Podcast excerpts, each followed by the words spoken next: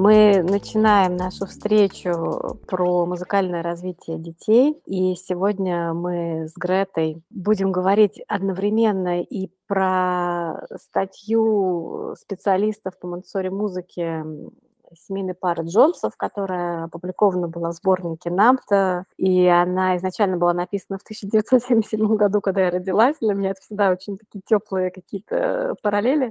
И мы к тому же долго не встречались, были разные какие-то причины, почему мы этого не делали, но мне очень радостно, что мы встречаемся именно сейчас, в конце декабря, и когда уже состоялся наш концерт праздничный в Монтессори школе, и в то же время э, вот-вот канун э, католического Рождества уже, а потом и Новый год, и как-то все это очень-очень своевременно. Поэтому, Грет, я очень рада, что мы сегодня поговорим. Здравствуйте, Валентина, я тоже рада нашей встрече. Наконец-то она случилась. Фактически это у нас единственная тема, которая еще не обсуждалась. Вот из э, всех тех статей, которые мы публиковали и обсуждали из Э, сборника «Нам-то» про беседы о Монтессори с родителями, музыка осталась у нас таким отдельно, отдельно стоящим элементом. И прям здорово, что ну вот мы завершим сегодня этот большой цикл, который начался на самом деле еще больше года назад, когда мы впервые стали все эти статьи обсуждать. И вот э, сборник об искусстве, о том, как поддерживать, как воспитывать, взращивать э, творческую личность в том числе содержит вот эту статью о музыке. И там э, она посвящена э, воспитанию э, и развитию музыкальному детей от рождения до 12 лет. Я, конечно, про это скажу как ассистент раннего детства и поделюсь тоже опытом всяким разным, вот именно в ключе монте подхода. А я знаю, что вы еще, Грата, подготовили всякие разные темы по вашему профессиональному, собственно, направлению, так как вы музыкант э, дипломированный и читали много всего, помимо того, что вы практиковали. Поэтому давайте просто выстроим какой-то план. Вот с чего вы хотели бы начать? А, вообще, мы все помним, что был э, человек, то есть есть Homo sapiens, но на самом деле самый первый человек – это Homo musicus, и это человек именно музыкальный мы как бы не говорим о его каких-то профессиональных качествах, мы говорим просто о человеке, который умеет, он рождается уже с этим качеством, э, человек, слушающий музыку, который способен, даже самый маленький ребенок способен ее сочинить и воспринять. Голос это наш э, вообще прояз, э, проязык, предок музыки. Когда человек рождался, что он издает? Он издает этот звук, и я уже в этом мире. Я даю о себе знать, сигнал. Конечно, можно рассказать, что это не музыка, но это звук. А вот звук как раз-таки это такое средство общения. И э, если говорить э, о связи, музыка очень тесно связана с природой, неотделимо просто.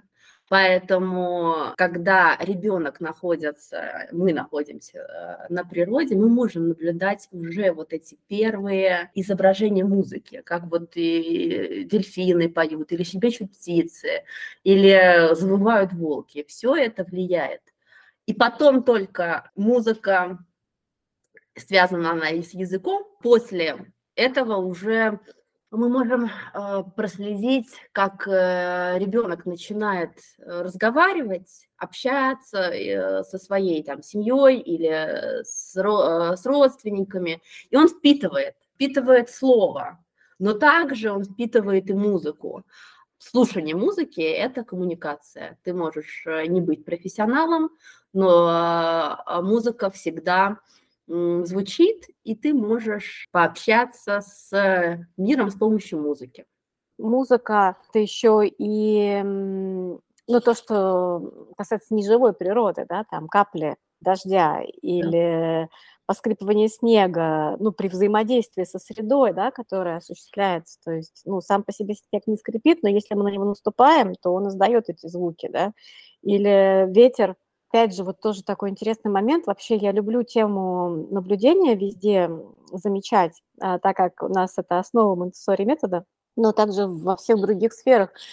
Вот то, что ветер завывает, например, да, там, или еще как-то, и мы это каким-то образом интерпретируем, у нас это вызывает определенный резонанс эмоциональный, так как в этом есть еще и ритм, помимо просто самого по себе звука, да, ведь если бы мы его не слышали, этот звук ветра, э, и никак бы его не воспринимали, ну, неизвестно, он вообще существует или нет, да, то есть только когда появляется вот этот воспринимающий некто, сразу появляются какие-то смыслы, какие-то характеристики у того, что воспринимается. И говоря про подготовленную среду, о чем, собственно, написано вот в этой статье, да, мне очень понравилось, что ну, у нас же вообще, в принципе, весь цикл этих бесед, он э, проходит под названием «Подготовленная среда», моя любимая тема.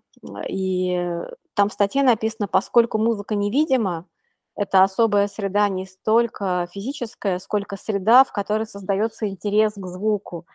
А как вообще создается интерес к звуку? Ну, он, как и все остальное, в принципе, ну, моделируется, да, он передается, он поддерживается от взрослого к ребенку. И если говорить про то, как вообще развивается человеческий организм, то слух э, при нормальном формировании ребенка в утробе уже присутствует к 7 месяцам. И поэтому так часто а, есть рекомендации там какую-то музыку слушать или каким-то определенным образом с ребенком разговаривать для того, чтобы когда он родится, его это поддержало. Вот поэтому предлагают отцам, да, или еще каким-то значимым взрослым в жизни ребенка разговаривать с ним даже когда он еще не родился. Этот звук, это такая связь. Но это очень сильная связь на самом деле. И опять же, если говорить про родителей – эти традиции, про которые здесь тоже написано в статье, конечно же, вот про пение детям, да, и вообще вот это вокальное взаимодействие с детьми. Я помню, как, э, ну, когда мой сын был маленьким, я ему пела и стеснялась. Ну, я считала, что у меня недостаточно хорошие какие-то данные, чтобы петь, ну, как будто мне кто-то должен поставить за это оценку, да, но это опять же сформировала меня та среда, в которой я в свое время там воспитывалась, образовывалась. А потом уже я услышала там откуда-то, да, получила поддержку, что важны не правильно поставленные какие-то там тона, да, а совсем другое важно в этом именно та самая связь эмоциональная, которая формируется благодаря тому, что взрослые общаются с детьми вот на этом уровне, где не нужно понимать слова, где не нужно знать там язык, еще не обязательно уметь пользоваться всем этим своим речевым аппаратом, но уже можно поддерживать, укреплять, развивать вот эту связь, в том числе через вот эти, да, там, отзеркаливания какие-то друг другу, ну, наверное, отзеркаливание неправильное слово, но какие-то повторения друг за другом всяких разных звуков. И про это там тоже написано, что вот э, для детей до трех лет – они могут еще не говорить, да, но если мы этот интерес к звуку поддержали, ребенку становится любопытно издавать новые звуки. И он начинает ворковать, петь простые песенки, и это можно делать вместе. К этому я еще вернусь в плане вот темы да, развития речи. Ну вот что вы про это скажете? Может быть, вас тоже в статье какие-то такие моменты взволновали или там вызвали воспоминания? Да, это очень хорошая такая большая тема, как вообще родители, школа, он может э, предоставить особую среду для ребенка, из которой он именно будет впитывать э, музыку. И это причем сделать естественным абсолютно способом, потому что вы смотрите, если у нас есть другие вот виды искусства, там театр или мы хотим пойти на выставку, нам нужно сделать усилия, да, а, одеться, купить билеты, выбрать, пойти. Это все-таки что-то такое более значимо требующее усилий. С музыкой обстоит дело вообще иначе. Вот как ребенок может заниматься совершенно своими делами, а фоном э, вы ему поставите барочную музыку. И я потом об этом скажу, но были проведены э, очень большое количество исследований о влиянии вот именно фоновой музыки. Даже а, если говорить о более раннем возрасте, внутриутробное, когда э, есть курс, Михаил Казиник этим занимается, у него тоже есть разработки, когда женщины, которые находятся в положении по определенным неделям, слушают определенную музыку. И в дальнейшем это влияет на э, ребенка, на его ну, вообще в целом формирование его как личности. Вот просто вот э, есть такое выражение – Хотите, чтобы ваш ребенок был умный, читайте ему сказки. Чем больше вы будете читать сказок, тем лучше. И сказки разные, братья Грим, Андерсон, там, Дженни Радари. Но У Михаила Казиника есть такая э, история о том, что есть эм, дети, они любят ритуалы, и он назвал такой ритуал «10 минут Моцарта», когда семья, а, папа, мама, ну, конечно, в современном мире сложно это найти, когда все вместе, но, допустим, только мама или только папа с ребенком выключают свет, ложатся удобно на кровать или диван и включают музыку Моцарта. Ну, эффект Моцарта – это отдельная тема, тоже большая, но при этом они не просто слушают, а родитель рассказывает какие-то истории из э, жизни Моцарта, потому что музыка еще хорошо отображает эпоху. И ребенок а, вот в этот момент, он чувствует э, мало того, что влияние музыки, он чувствует сильную эмоциональную связь, у них общие музыкальные переживания. Он со, своей, со своими самыми близкими людьми испытывает музыкальные переживания. Но это вот, мы, если мы говорим о именно слушании музыки, но ведь а, родитель может задавать простые вопросы, как были обозначены в статье. Просто когда, находясь с ним, он может спросить, что ты слышишь сейчас? А давай послушаем, или хочешь послушать. И это может быть, э, могут быть не музыкальные произведения, могут быть обычное тикание часов, лай собаки. Он может придумывать, будучи непрофессионалом, э, вот игры, связанные с музыкой. И в монте это и есть, когда ведь материалы, прикасаясь к ним, мы чувствуем шероховатости какие-то. Ну, сорика у нас хорошо развита, и у детей особенно. И когда они начинают стучать или каким-то определенным образом раскладывать, и это, это все, есть разные виды слуха, у нас вот говорят, что вот то, что вы сказали, то, что я стеснялась петь своему там, сыну, потому что вот есть люди с абсолютным слухом, понятно, способности музыкальные. Чтобы обучаться музыке, ходить в музыкальную школу и просто любить музыку, не нужен абсолютный слух и способности. У нас есть другой слух, это выразительный слух. И вот, например, простой пример. Ребенок маленький, там, 7-8 лет у нас вот, а, я работаю в программе Elementary, работала и они очень хорошо различают, кто с вами разговаривает. Это тоже музыка. Вот эта интонация, когда с вами разговаривает человек, представим, па-па-па-па-пам, это вот э, я напеваю какую-то фразу, и они понимают, что какой-то важный человек, директор, строгий. А я могу напеть совершенно простую песенку, э, какой-нибудь там та-та-та-та-та-та-та, и все сразу понимают, что это о другом, и, этот, э, и эту музыку слышит любой, мы с этим рождаемся. И поэтому э, родитель, он, конечно, может, э, не будучи музыкантом, просто будучи человеком, который хочет заинтересовать ребенка, играть с ним не только в игры, а посчитай, а прочитай, а давай выучим какие-то слова, а давай вот мы были там в зоопарке или мы были в магазине, давай сочиним песенку. Давай сочиним песенку а, про эту кружку там, или сочиним песенку про это животное. И тут включается абсолютно воображение, человек, ребенок посредством звука а, может выдать удивительные вещи. Да, еще мне вот хочется тут подхватить э, на такой теме, что Музыка- это правда, этот совместный музыкальный опыт- это что-то очень-очень глубоко укрепляющее близость.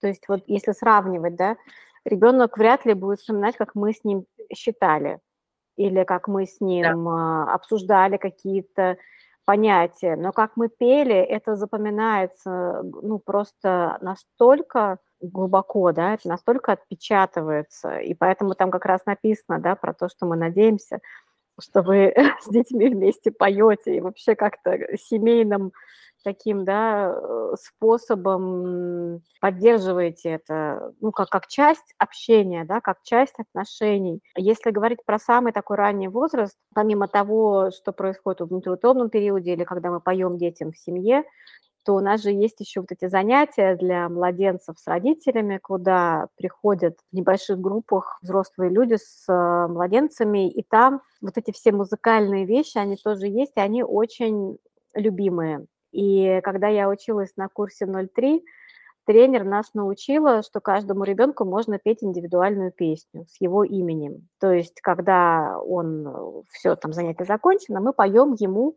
его личную песню. И я это делала, это непередаваемо абсолютно ребенок настолько полностью его внимание находится, настолько это важно, то есть это прямо видно, что ребенок, которому поют его вот эту личную песню с его именем, ну, невозможно выразить словами, насколько глубокое переживание связи происходит. Вот э, у ребенка со средой, да, и с тем взрослым, который эту песню ему поет, он же находит время.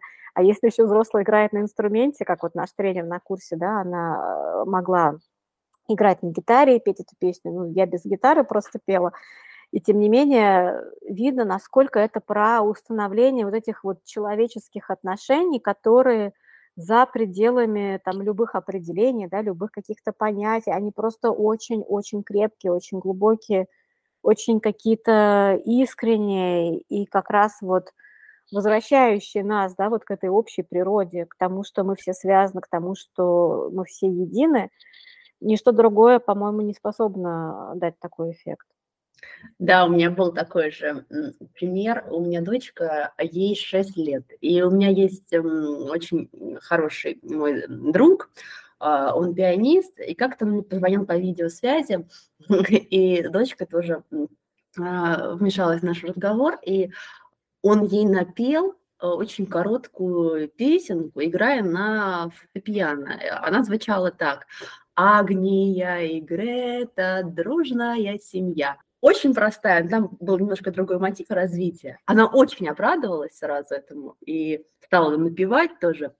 Прошел где-то полгода или год. Мы лежали с ней, засыпали в постели, и она говорит, мама, а ты помнишь эту песенку про нас? Я говорю, какую? И а, на, а, напомнила она мне то, что Агния и Грета – дружная семья. То есть ребенок, э, если просто сказать это вне музыки, бед, у него будет другое восприятие. А здесь это как раз-таки очень сильное такое впечатление. Все эти попевки, все это же было изначально. Мы можем быть активным слушателем, можем быть пассивным. И я за то, чтобы дети, особенно на музыкальных уроках или вообще, подключались, подпевали, стучали, потому что музыка сама по себе, она активна. Далеко не всем интересно сидеть в каком-то концерте целый час и слушать что-то для них скучное, непонятное, но провести какой-то какое-то занятие, где можно быть активным э, слушателем, это всегда очень и очень полезно. Ну, говоря, кстати, о концерте, который прошел у нас две недели назад, благодаря тому, что у нас Монтессори школа, и мы знаем потребностях детей, да, э, это не было утомительно, я так поняла. То есть те, кто не выступали, а были зрителями и слушали, они могли перемещаться, они могли ходить, выходить, там столько времени, сколько они готовы там понаблюдать.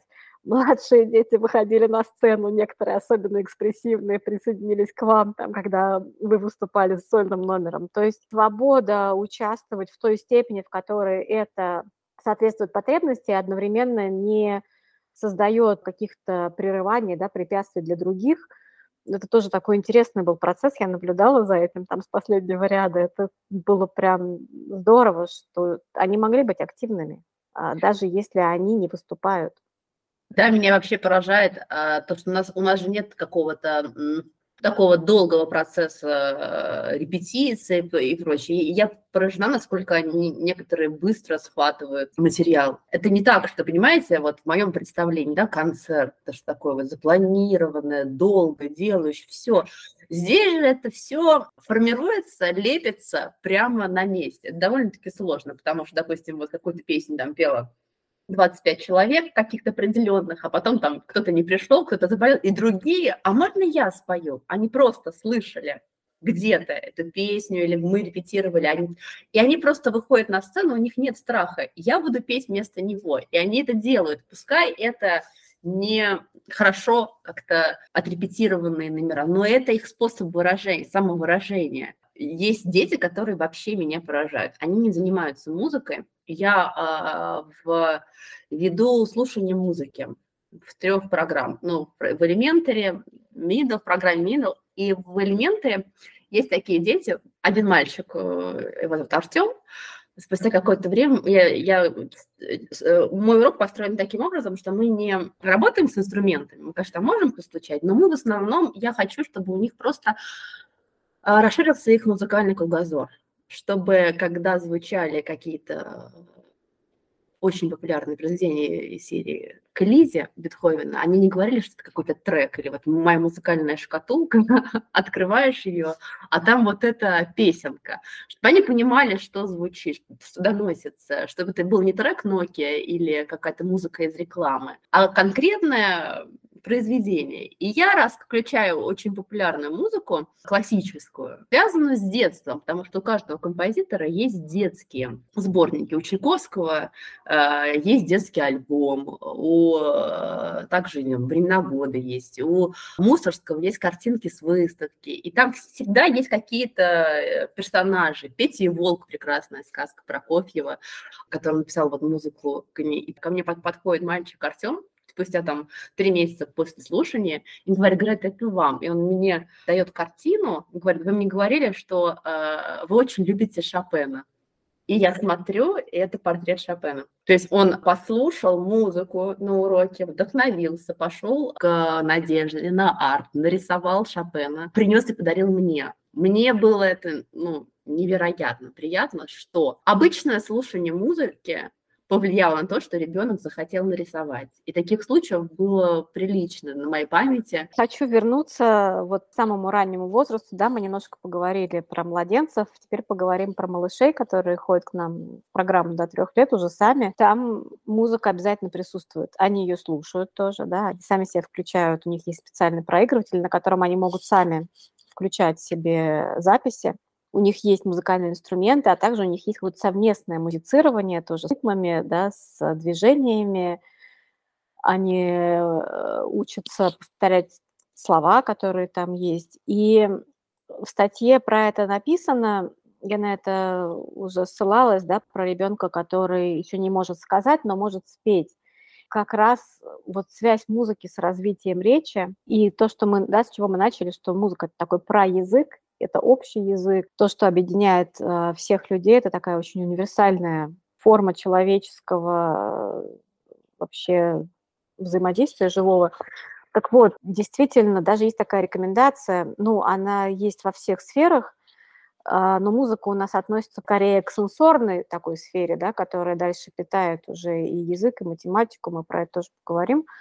Но когда у ребенка есть какие-то трудности, ему сложно а, говорить, может быть, у него какие-то препятствия есть к тому, чтобы запомнить или сказать, э, всегда рекомендую включать ритм и музыку для того, чтобы облегчить это. И такой интересный момент, да, вот младенцы, они же сначала издают какие-то звуки, да, вот, ну, есть такой этап развития речи, вокализация. И получается, что когда даже в более старшем возрасте у человека с чем-то сложности предлагается возвращаться к самым таким начальным этапам и делать э, то, ну, создавать среду для того, чтобы проходя через эти ранние этапы, их осваивая, ну, двигаться дальше. И сейчас очень много появилось возможностей у нас, да, там сенсорная интеграция популярная, и там э, практикуется все то же самое, что мы делали бы с детьми в младенческом классе, да, или в тоддер-классе, так как это то, с чего все начинается, да, ну, помимо семьи. И мне хотелось бы как раз сказать о том, что вот написано в статье, там э, упоминаются материалы музыкальные, которые тоже, получается, находятся в зоне сенсорики в классе 3-6 уже. И дальше они продолжаются в 6-12, тоже есть, да, монтессори материалы музыкальные, угу. а, которые способствуют именно освоению музыки как ну, символьной системы, да, как средство одновременно самовыражения и чтения этого, да, вот нотная запись, там все остальное, это начинается в классе 3-6. То есть ну, в тоддлер-классе и даже чуть раньше музыка скорее является частью зоны языка как раз, да, где мы э, знакомим детей с музыкальными инструментами тоже через э, карточки для развития речи.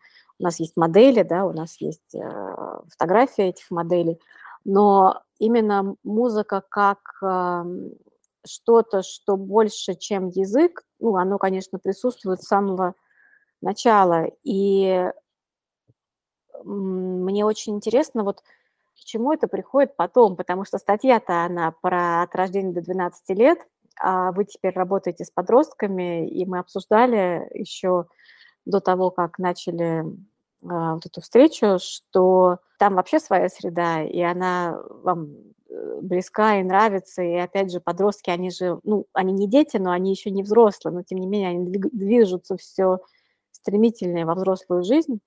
Вот как это там? В статье про это ничего не написано, но у нас, э, слава богу, есть программа старше 12 лет, мы можем поговорить об этом тоже. Да, это здорово. У меня как раз-таки небольшой опыт общения с детьми 3-6. Есть опыт довольно большой 6-9 и 9-12, а вот 12-15 – это совершенно новое, что-то новое. Потому что музыка и вообще речь – это же психологические родственники, как я назову это так. Это прям соседи у людей, которые испытывают какие-то речевые трудности, музыка часто спасала людей там с заиканием, с расстройствами. Я вот даже пыталась сейчас найти. У меня есть прекрасная книжка, я искренне всем советую ее. Я, дав... я очень давно увлекаюсь музыкой из детства. А, книжка называется «Музыкальные способности» Дины Константиновны Гернарской. Это огромный труд. Она о музыкальном таланте, способности, о способностях вообще и связи музыки с разными с разными, ну, с языком, с математикой, с, э, со словом. И вот там огромная тоже статья есть, э, музыка и слово. То, что вот вы как раз... И на развитие полушария, кстати, тоже это влияет. У нас же есть левое полушарие и правое, да, и левое, оно вот всегда отвечает вот за эти чтения, письмо, вычислительные какие-то моменты. А правое, оно больше вот воображение, интуиция, вдохновение. Мы говорят, творческие люди, они, у них очень хорошо развито правое полушарие. На самом деле музыка, это вот на, у нее, мне чем нравится Дина Кернас, у нее научно доказанные вещи. Там есть, я прям могу открыть и почитать разные ее эксперименты. Она в Гарвардском университете работала и делала интересные эксперименты. И так вот, подростки, у них, вот если вы спрашивали подростков, музыка, она очень еще влияет на стимуляцию, как бы стимуляцию мозга, и вообще она может задать тон и дать правильную установку. Они ее воспринимают как установку к какому-то действию. В программе Middle есть готовка. Дети готовят сами. И все время просят о том, что а можно я включу музыку? Эта музыка не классическая, и там уже э, они выбирают сами. Но эта музыка, она не деструктивная, она она влияющая на их энергию, их настроение. То же самое, они иногда часто просят музыку перед какой-то работой, чтобы она фоном звучала. У подростков, как бы с ними можно уже вести какие-то такие уроки, связанные, если 6.9 и 3.6 нужно заинтересовывать, даже персонажи, какие-то мультики, слушание какой-то определенной детской музыки, то, например, вот с Middle мы совмещаем литературу и музыку. То есть такие интегрированные уроки, допустим, они проходят Пушкина, а мы берем Свиридова «Метель». И им интересно сразу, а, она ехала в церковь, и там вот э, на встречу со своим вот этим женихом, с которым хотела обвенчаться, и там вот есть такой номер тройка или романс, и у них сразу уже представляется не просто повесть, а уже иллюстрация музыкальная. У Свиридова это как раз-таки иллюстрация музыкальная, к повести. Поэтому здесь очень такая интересная штука. С детьми э, маленького возраста что-то более авангардное, даже ближе им. Это какое-то жужжание. Вот у Байдулиной очень много, она визуализирует мир. То есть она вот жужжание каких-то пчел, пение птиц, все что угодно. Есть вот у нас э, даже Сейчас современная музыка, когда ляск всяких э, трамвайных, ну, шпал, там, я не знаю, каких-то... То есть такая музыка индастриал. это вот детей маленьких завлекают шумы, завлекают что-то ближе к природе, натуральное, что-то связанное со сказками, персонажами и музыка определенная. Ну, конечно, им может понравиться и сложная музыка. Я включала там Моцарта, маленькую ночную серенаду, там, па-пам, та-та-та-та-та-там. Они такие, о, я слышала в какой-то рекламе, а, поставлю на будильник, такая веселая заводная музыка. Я говорю, да, это не веселая заводная музыка, это еще и маленькая ночная серенада Моцарта. Вот, и может по настроению нравиться, но подросткам э, у них, конечно, свои вкусы, и там больше либо связано что-то, что с их предметами, это должно быть там литература или э, современная, либо им просто интересно, о, это композитор. В каком он веке жил? А, в 18 То есть и он еще известен, э, его еще помнят. Э, могу ли я быть композитором? А что нужно для того, чтобы писать современную музыку? Не такие вопросы. Или они включают какой-то, мы слушали как-то Шопена вальс, и там вот эта известная отсылка там такая музыка, которую используют в читке. Сейчас даже вот всякая музыка, хип-хоп или рэп, они вставляют классические, классическую мелодию какую-нибудь, и на нее уже читают, какой-то бит создают. И мне мальчик говорит, так, так это я слышал, это же, это же было, вот, я говорю, вообще-то это вальс Шопена, ее просто используют современные исполнители. И я хочу как раз, чтобы у подростков была связь, э, класси... пускай они слушают свою музыку, которая э, им нравится, но чтобы они э, знали о э, музыке, которая влияла на мир, и все-таки музыка связана со временем, эпохой, и чтобы они знали об этой эпохе. Я им рассказывала, вот я скажу буквально коротко, одну историю про... Есть у Кейджа пьеса 4.33. Такая пьеса, когда молчание. Ну, то есть вот сколько длится? 4 минуты 33 секунды, ничего не происходит, никто не играет. И что происходит в этот момент? А в этот момент человек же изначально, когда он сочинил это, никто не знал, какое влияние это вообще э, произведет на человека. Люди приходят в зал, начинают готовиться к прослушиванию. И у кого-то там кто начинает кашлять, у кого-то падает там, не знаю, фантик, кто-то начинает шептаться. Все хотят что-то услышать, в итоге заканчивается время, вот 4.33, по идее, этой тишины. И э, человек понимает, так вот, что я слышал. На самом деле Кейдж просто хотел подчеркнуть, что мир полон звука. Вот музыка, она в нашем воображении. И я очень вот э, на самом деле с ним, мне близка эта идея, что музыка смотрит на мир изнутри человека. И когда мне подросток что-то включает, мне интересно, что он включил и что внутри его мира и воображения. На этой ноте как раз э, у нас уже подходит наша беседа к концу. Э, хочется пригласить мне как раз вот в эти праздники, каникулы, да, сейчас будет много возможностей услышать разное с разными людьми, оказавшись в совершенно разных сообществах.